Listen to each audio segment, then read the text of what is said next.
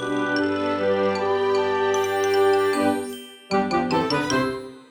ローツーザーメン皆さんこんにちは。ドイツ語講師の小町です。月曜日ということでですね元気よくいきたいなと思っているわけなんですけど前の回のポッドキャストに関してですね私が前の回では独学ではできないことっていうタイトルでポッドキャストを出したわけなんですけどそれに対してすごく嬉しいメッセージをお名前ケッケさんからいただいたのでケッケさんのメッセージをちょっと初めに読ませてもらおうかなと思っていますその後に今日のテーマいけたらなと思っていますよかったら今日も最後まで聞いてください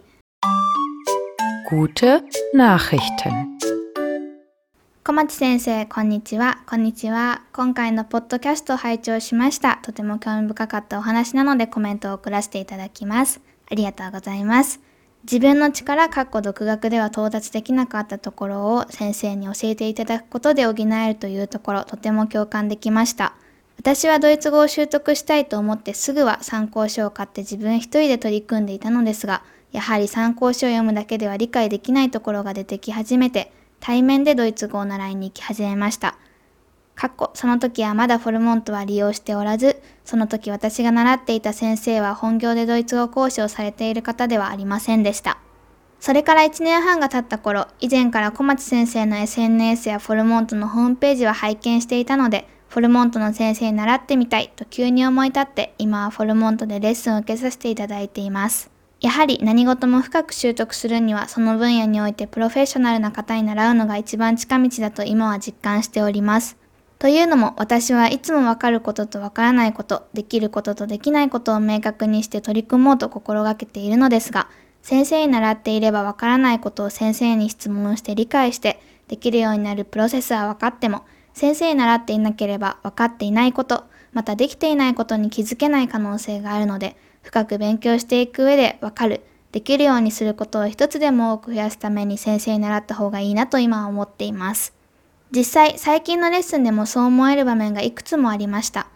例えば、質問したことに対して、私の先生はプラスアルファで私のためになることを教えてくださったり、単語一つとっても、場合によってはこっちの単語の方がより自然な使い方になるなど、一回のレッスンで扱うテーマで一人で取り組むより何十倍も勉強になっていると実感しています。また、一人で取り組んでいると他のことが忙しくなった時に後でいいかと私は後回しにしてしまいがちなのですが、何かあってもレッスンの予定を立ててドイツ語に触れる機会を作ることでモチベーションが上がる気がしています。遠隔で受講できるシステムが備わっているフォルモント、かっこ私の住んでいるところではドイツ語を習える機会がなかなかないので、私が知らないだけかもしれません。いや、どの先生がいいのか分からず迷っていた時、今習っている先生を紹介してくださった小町先生には感謝しかありません。話がそれましたが、長々と失礼しました。今後ともよろしくお願いいたします。というわけで、ケッケさん、こんなにですね、こう愛のこもったメッセージをありがとうございます。すごく嬉しいなと思って見させていただいていました。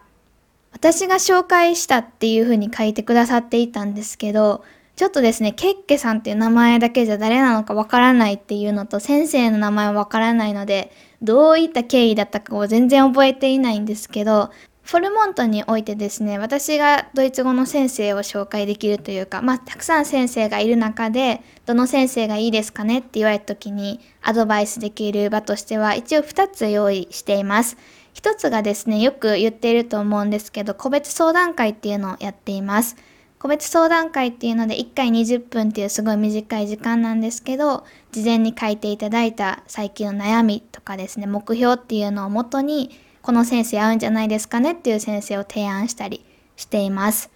2つ目としてはですね普通に申し込む時にでこれ両方ですね基本的にはプライベートコースの話になっています。フォルモント一応4つぐらいコースがあるんですよね。で、そのうちの一応今、プライベートコースに重点を置いて話をしているんですけど、プライベートコース申し込む際にですね、講師お任せっていうのが選べるようにというか記入できるようになっています。先生がたくさんいて、どの先生が合うかわからないっていう方がこのケッケさんみたいな感じで多いんですね。で、私もですね、何か他のサービスとか利用するときに、人を選べるっていうのはすごくいいなと思ったりするんですけど逆に選択肢が多すぎるとうわわかんねってなっちゃうんですよねでそういった自分自身の経験とかもあって講師お任せっていうのが記入できるようになっていて講師お任せって書いているところ書いてくださった方に関しては私を中心に、まあ、スタッフですねで申し込み文っていうのを拝見して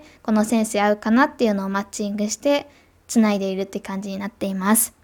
なので多分このどちらかでケッケさん申し込んでくれたのかなと思うんですけど何はともあれですねすごく嬉しいなと思います。綺麗な文章というかもうすごい嬉しい文章すぎて私からすると私何かお願いしたかなっていう風なでもしかしたら聞いている方リスナーさんにとってもえもしかして小町裏でなんかこういうの書いてくださいとか言ってんじゃねみたいな感じで思うかもしれないんですけど全くそういうやらせ的なのは一切していなくて本当にランさんもケッケさんもこのお二人に関してはおそらく私話したことないはずなのでそのプライベートな場ではコンタクトとかも一切持っていないはずなのでそういった方にこういった純粋な嬉しい感想をいただけるっていうのは本当に嬉しいなと思うし、これはこう私の特権でもあるのかなっていうふうに思ったりしています。でもですね、まだまだ足りていないところは本当にたくさんあるので、その辺をもっともっと頑張っていかないといけないなっていうふうに、私の方も毎回モチベーションづけられています。いつもですね、皆さんありがとうございます、本当に。私の頭の中って全体の容量が100だとしたら多分90ぐらいフォルモントなんですね。なのでどうしてもちょっとポッドキャストとかでもフォルモントの話とか多くなるし、フォルモントに関しての感想とかをもらうと、やっぱりこう嬉しくてついついシェアしたくなって、で結局ちょっと長く喋ってしまうみたいなことが多いんですけど、もしこのリスナーさんにですね、それかリスナーさんの中で多分フォルモントの授業を受けてますっていう人、100%いるといるとしたら全体で多分その中の50%かもうちょっと少ないぐらいなんじゃないかなと勝手に思ったりしているんですけど全然誰が聞いてるかわからないので統計取れないんですけど何が言いたいかというとですねもしリスナーさんの中でフォルモントの授業を受けていないなレッスン別に受けているわけじゃないけど聞いているよっていう方がいらっしゃったら何もこう気負う必要とかは特にないので私の頭の中がフォルモンドでちょっといっぱいなのでそういった話がやっぱり多くなってしまう時はあると思うんですけどなるべくバランスよくできたらなっていうふうに調整は一応頑張っているのでできてるかわかんないですけどなのでもしですね、こう聞いている方、リスナーさんの中で受けてないけど聞いてるよって方がいたらというか必ずいると思うんですけど何もこう後ろめたい気持ちとか背負う必要一切ないですので、コメント、メッセージはもちろん大歓迎ですし、何かですね、こう私がシャドーイングの教材とか出すときはそれを思う存分活用してもらえたら嬉しいなと思いますし、フォルモントじゃなくて別の語学教室に行くとか、全然私にとってはその何て言うんだろう、こう敵とかそういった考えは一切なくやっているのでフォルモントはフォルモントっていう考えでやっていて人によって何が合うかは違う。独学がいい人もいるし語学教室ですね。いわゆる語学学校に通うのがいい人もいるしフォルモントみたいにマンツーマンでオンラインでレッスン受けるのがいい人もいるしもう人によって全然違うと思っているのでそういったところで結構ですねあるんですよね。リスナーさんの中から聞いたことはないんですけどインスタグラムだったりツイッターだったりとか。で今はあんまりアクティブじゃないですけどアクティブだった時ですね1年前とか2年前の時っていうのは時々そういう声を聞いていてフォルモントのレッスン受けてないんですけどみたいなフォルモントのレッスン受けてないんですけど全然大丈夫なので あのこのポッドキャストは全然フォルモント対象にしているわけではないですしまあでもただちょっとフォルモントがあるんだなっていうのを頭の隅っこに入れといてくれると私はすごく嬉しいなと思ったりしています。というわけでまたちょっと長くなってしまったんですけどすごくですね嬉しいメッセージをいただいて元気になっている小町です。この元気になっているっていうのに基づいてというか関連してですね今日のフレーズとして私は元気ですっていうのをドイツ語で言ってみようっていうのを取り上げようと思います。私は元気ですなんて言えるわって思う人多いんじゃないかなと思うんですけどじゃあ皆さん実際今言えますかっていう話なんですよね。少し3秒時間取るので私は元気です。自分の言葉で言ってみてください。3、2、1。はい。何か言えた人はいるでしょうか？おそらくほとんどの人が、あれ？なんだっけ？ってなったか、またはこういう話を以前聞いたことがあって、あんまりないんですけど、私のレッスンとかだったら時々取り上げるテーマとかだったりします。または普通に知っていたか、それか別の答えを言っているかっていうこの辺の選択肢があり得るんじゃないかなと思うんですけど、間違いの選択肢の一例というかよくある例として、Ich bin gut があります。Ich bin gut これですね、間違いなんですよね。なんで間違いなのか、じゃあ何が正しいのか今日は見ていこうと思います。よかったら最後まで聞いてください。Der Ausdruck des Tages それでは今日のドイツ語表現は私は元気ですですね。私は元気ですって結構言うフレーズなんじゃないかなと思うんですけど、私は元気です。ドイツ語で言うと、mir geht es gut または es geht mir gut が正しい表現となっています。多分これができた方ってあんまりいないんじゃないかなと思うんですけど、皆さんどうでしょうかおそらくほとんどの方が先ほど少し言ったように、ich bin gut だったり good だけ考えた方も多いんじゃないかなと思います。元気っていうフレーズ、英語で言う How are you っていうのはドイツ語で Wie geht's または Wie geht's dir ですよね。Wie geht es in でも大丈夫なんですけど、元気っていう今ラフなフレーズを想定しているので、G に対しての言い方ではなくて Dia、Do に対しての言い方を使っています。Wie geht's または Wie geht's dir 元気っていう表現ですね。これに対して元気だよって返すとき、おそらくほとんどの方が知っていたりとか実際に言ったりするのが good だと思うんですね。なので、私は元気ですっていうのは good かなって思う人がおそらくいたと思うんですけど、多分大抵の人は、いやでも私は元気ですっていうフレーズにしたかったら、good だけ言われてもいいっていう意味にしかならないんじゃないかなっていうふうに少し考えた方が結構な数いるんじゃないかなと思います。その考え方はすごく正しいです。その通りで good だけ言っちゃうと v ゲーツに対する答えとしては good それだけで十分なんですけど私は元気だよってこのフレーズだけパッて言いたい時に前後の文脈っていうのが全くなくて v ゲーツとか聞かれたわけじゃないけど元気だよって言いたい時に急に good だけ言われてもん？ってなりますよね。何がグーチなのっていう話になってくるんですよね。なので、私は元気だよっていうフレーズにしたかったら、文にしないといけません。文っていうのは、これも少し前、前の回ぐらいかな、でも話したかなと思うんですけど、文章っていうのは基本的に主語と動詞っていうので成り立っています。で、プラスいろんな要素が含まれてきたりするんですけど、まずドイツ語で文章を作りましょうって言われたら、主語は何なのか、動詞は何なのか、考えていく必要があります。私は元気だよ。なので、私は何々です。ich bin かなって思った人が多分多いと思うんですよね。っていうのが重なって重なって ich bin gut っていう文を最終的に作る方が一定数いたりするんですけど、ich bin gut っていうのはですね、言いたいことはわかります。で、多分シチュエーションとか、あと文脈とかによって多分わかると思います。なので、間違いっていう言い方もちょっとおかしいんですけど、ただ文法的になったりとか、正しいドイツ語って考えた時には、こう残念なんですけど、間違いに当てはまってしまいます。Ich bin gut っていう表現が使える、もしくはそれを使った方がいいシチュエーションっていうのもあって、その具体的な使い方を少し言っていこうかなと思うんですけど、こういうふうにコンディションだったり自分の体調っていうのにフォーカスが向いている時っていうのは Ich bin gut 基本的には使わないです。じゃあどういう時に使うのかっていうと何か得意なことを言う時に使います。例えば数学が得意って言ったりする時ですね。数学っていうのはドイツ語で待てって言うんですけど Ich bin gut in Mathe Ich bin gut in Mathe in 何々 gut sein っていう表現で何々が得意ですっていうドイツ語にあたります。ただ今回は私は元気です。元気っていうのは得意と全く違う言葉ですよね。これは日本語で考えるとすごくわかりやすいと思うんですけど、元気っていうのは自分の体調だったりとかコンディションっていうのにフォーカスされている状態なので、そういう時っていうのは Ich bin gut 使えないです。じゃあなんで Mir geht's gut になるのかっていう話なんですけど、元気って聞くとき、Wie geht's だったり Wie geht's dir っていう風に聞きますよね。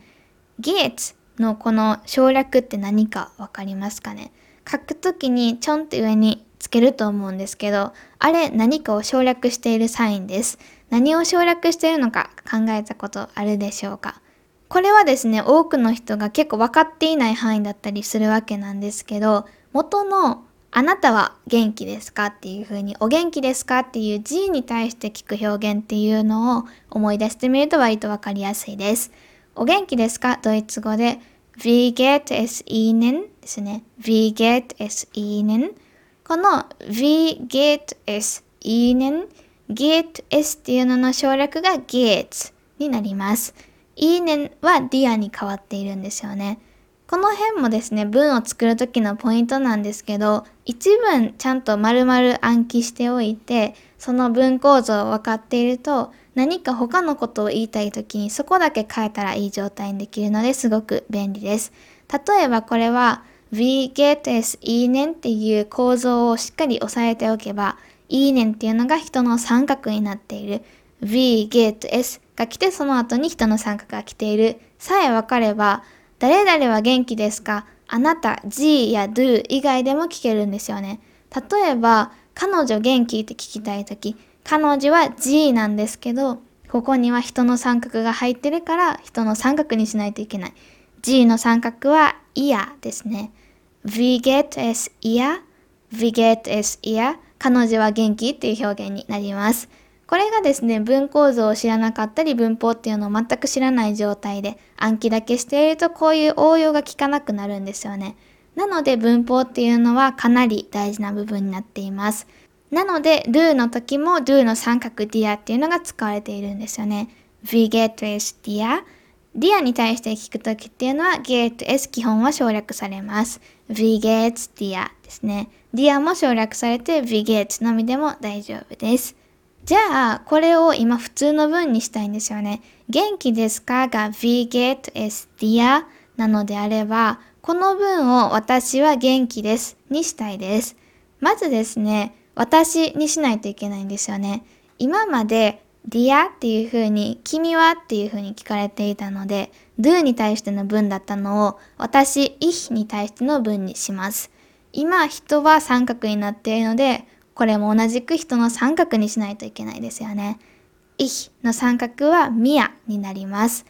この辺も疑問文が普通の文、平常文って言うんですけど、普通の文に変わった途端にパーッとですね、文法っていうのがわからなくなる方も多いんですけど、疑問文と普通の文っていうのは基本的には何も変わらないです。日本語もそうですよね。お元気ですか？お元気ですかつったあれですね。元気ですか？元気です。これ、カーがついただけですよね。カーとクエスチョンマークがついただけだと思うんですけど、ドイツ語もそんな感じです。We get es dir これを普通の文にしたいのであれば基本的な文構図は全く変わらないです。なのでただ do に対してじゃなくて今 ich なので mia を入れます。じゃあ今作れたのは we get s mia っていう文になります。ハテナは取りますよね、普通の文なので。We get ってや直訳すると君の体調はどうですか ?V ですよね。V っていうのはどうっていう意味です。英語の how にあたります。どうかって聞かれて元気っていう時にいつも good って言ってるんですよね。じゃあ、どうに対しての答えが good なので、V は疑問詞なので普通の文では基本は使わないですよね。V の部分を good に変えましょう。good, get, s, mia できました。good, get, s, mia ちょっと語順がバラバラなので並び替えます。s, get, mia, good または mia, get, s, good ですね。わかりやすくないですか？結構パズルみたいなんですよね。パズル好きな人はドイツ語やっててすごい楽しいと思います。私は元気ですっていうこの単体フレーズをじゃあいつ使うのっていう話なんですけど、例えばなんか寝込んでて、クラスとか、あと授業とか、あと友達との約束に行けなくて次会った時とかじゃないですかね。この辺のシチュエーションは多分いろんなところが出てくると思うので、こういつっていう風に一概に言えるわけではないんですけど、日常生活においては意外と出てくるフレーズかなと思います。特に体調だったりコロナとかもあって体調っていうのにフォーカス向けて話したりすることも多いと思うんですけど例えば久しぶりに会った友達に、そういえば前風邪って言ったけど大丈夫とか聞かれた時に、Mir geht's schon wieder gut, danke とか言えたりします。などなど他にも多分考えればいろんなシチュエーション出てくるかなと思うんですけど、Wie geht's に対する答え以外にも、この単体のフレーズっていうのを使う場面っていうのは意外と日常生活のその辺にゴロゴロ落ちています。普段答えている Wie geht's dir に対する Gut っていうのは、これはですね、実は Mir geht's gut の省略だったんですよね。Mir geht's っていうのをもうすでに言っていて、もうわかるだろうっていう文脈での前提暗黙の了解みたいな感じなので、Mir geht's を飛ばして Gut だけを答えている感じでした。例えばこれが私は元気じゃないにしたかったら、皆さんおそらく初めの会話の時に Wie geht's dir? Nicht so gut っていう風に答えると思うんですね。ということはこれを一つの完全なる文にしてしまうと mir geht nicht so gut になるんですね。この mir geht 何々だけ覚えておくと他のフレーズに関しても応用が効くのでこれもさっき言った文構造をしっかり覚えておくと後で応用が効きやすいっていう話につながります。mir geht sehr gut も言えるし mir geht schlecht も大丈夫ですね。というわけで今日はですね、すごく一見簡単に見えるフレーズ、私は元気ですをドイツ語で言うとどうなるかっていう話でした。元気ですっていう風にとっさに答えたい時ですね、本当にたくさんの人が Ich bin gut っていう風に言ってしまっている場面をよく見ます。Ich bin gut ってもちろん通じるので、それをですね、間違いと思って言う必要とかは全然ないわけなんですけど、ただせっかくドイツ語勉強頑張っているのであれば、伝わるドイツ語も大事なんですけど、もちろん正しいドイツ語だったりとか、ドイツ語そのものっていうのをこういうふうに深く向き合うことで、いろいろ見えてくるものがあるんじゃないかなと思っています。というわけで今日はここまでで終わろうと思います。今日は月曜日なので少し元気な声だったんじゃないかなと思います。皆さん今週も一週間頑張りましょう。ではまた金曜日お会いしましょう。チュース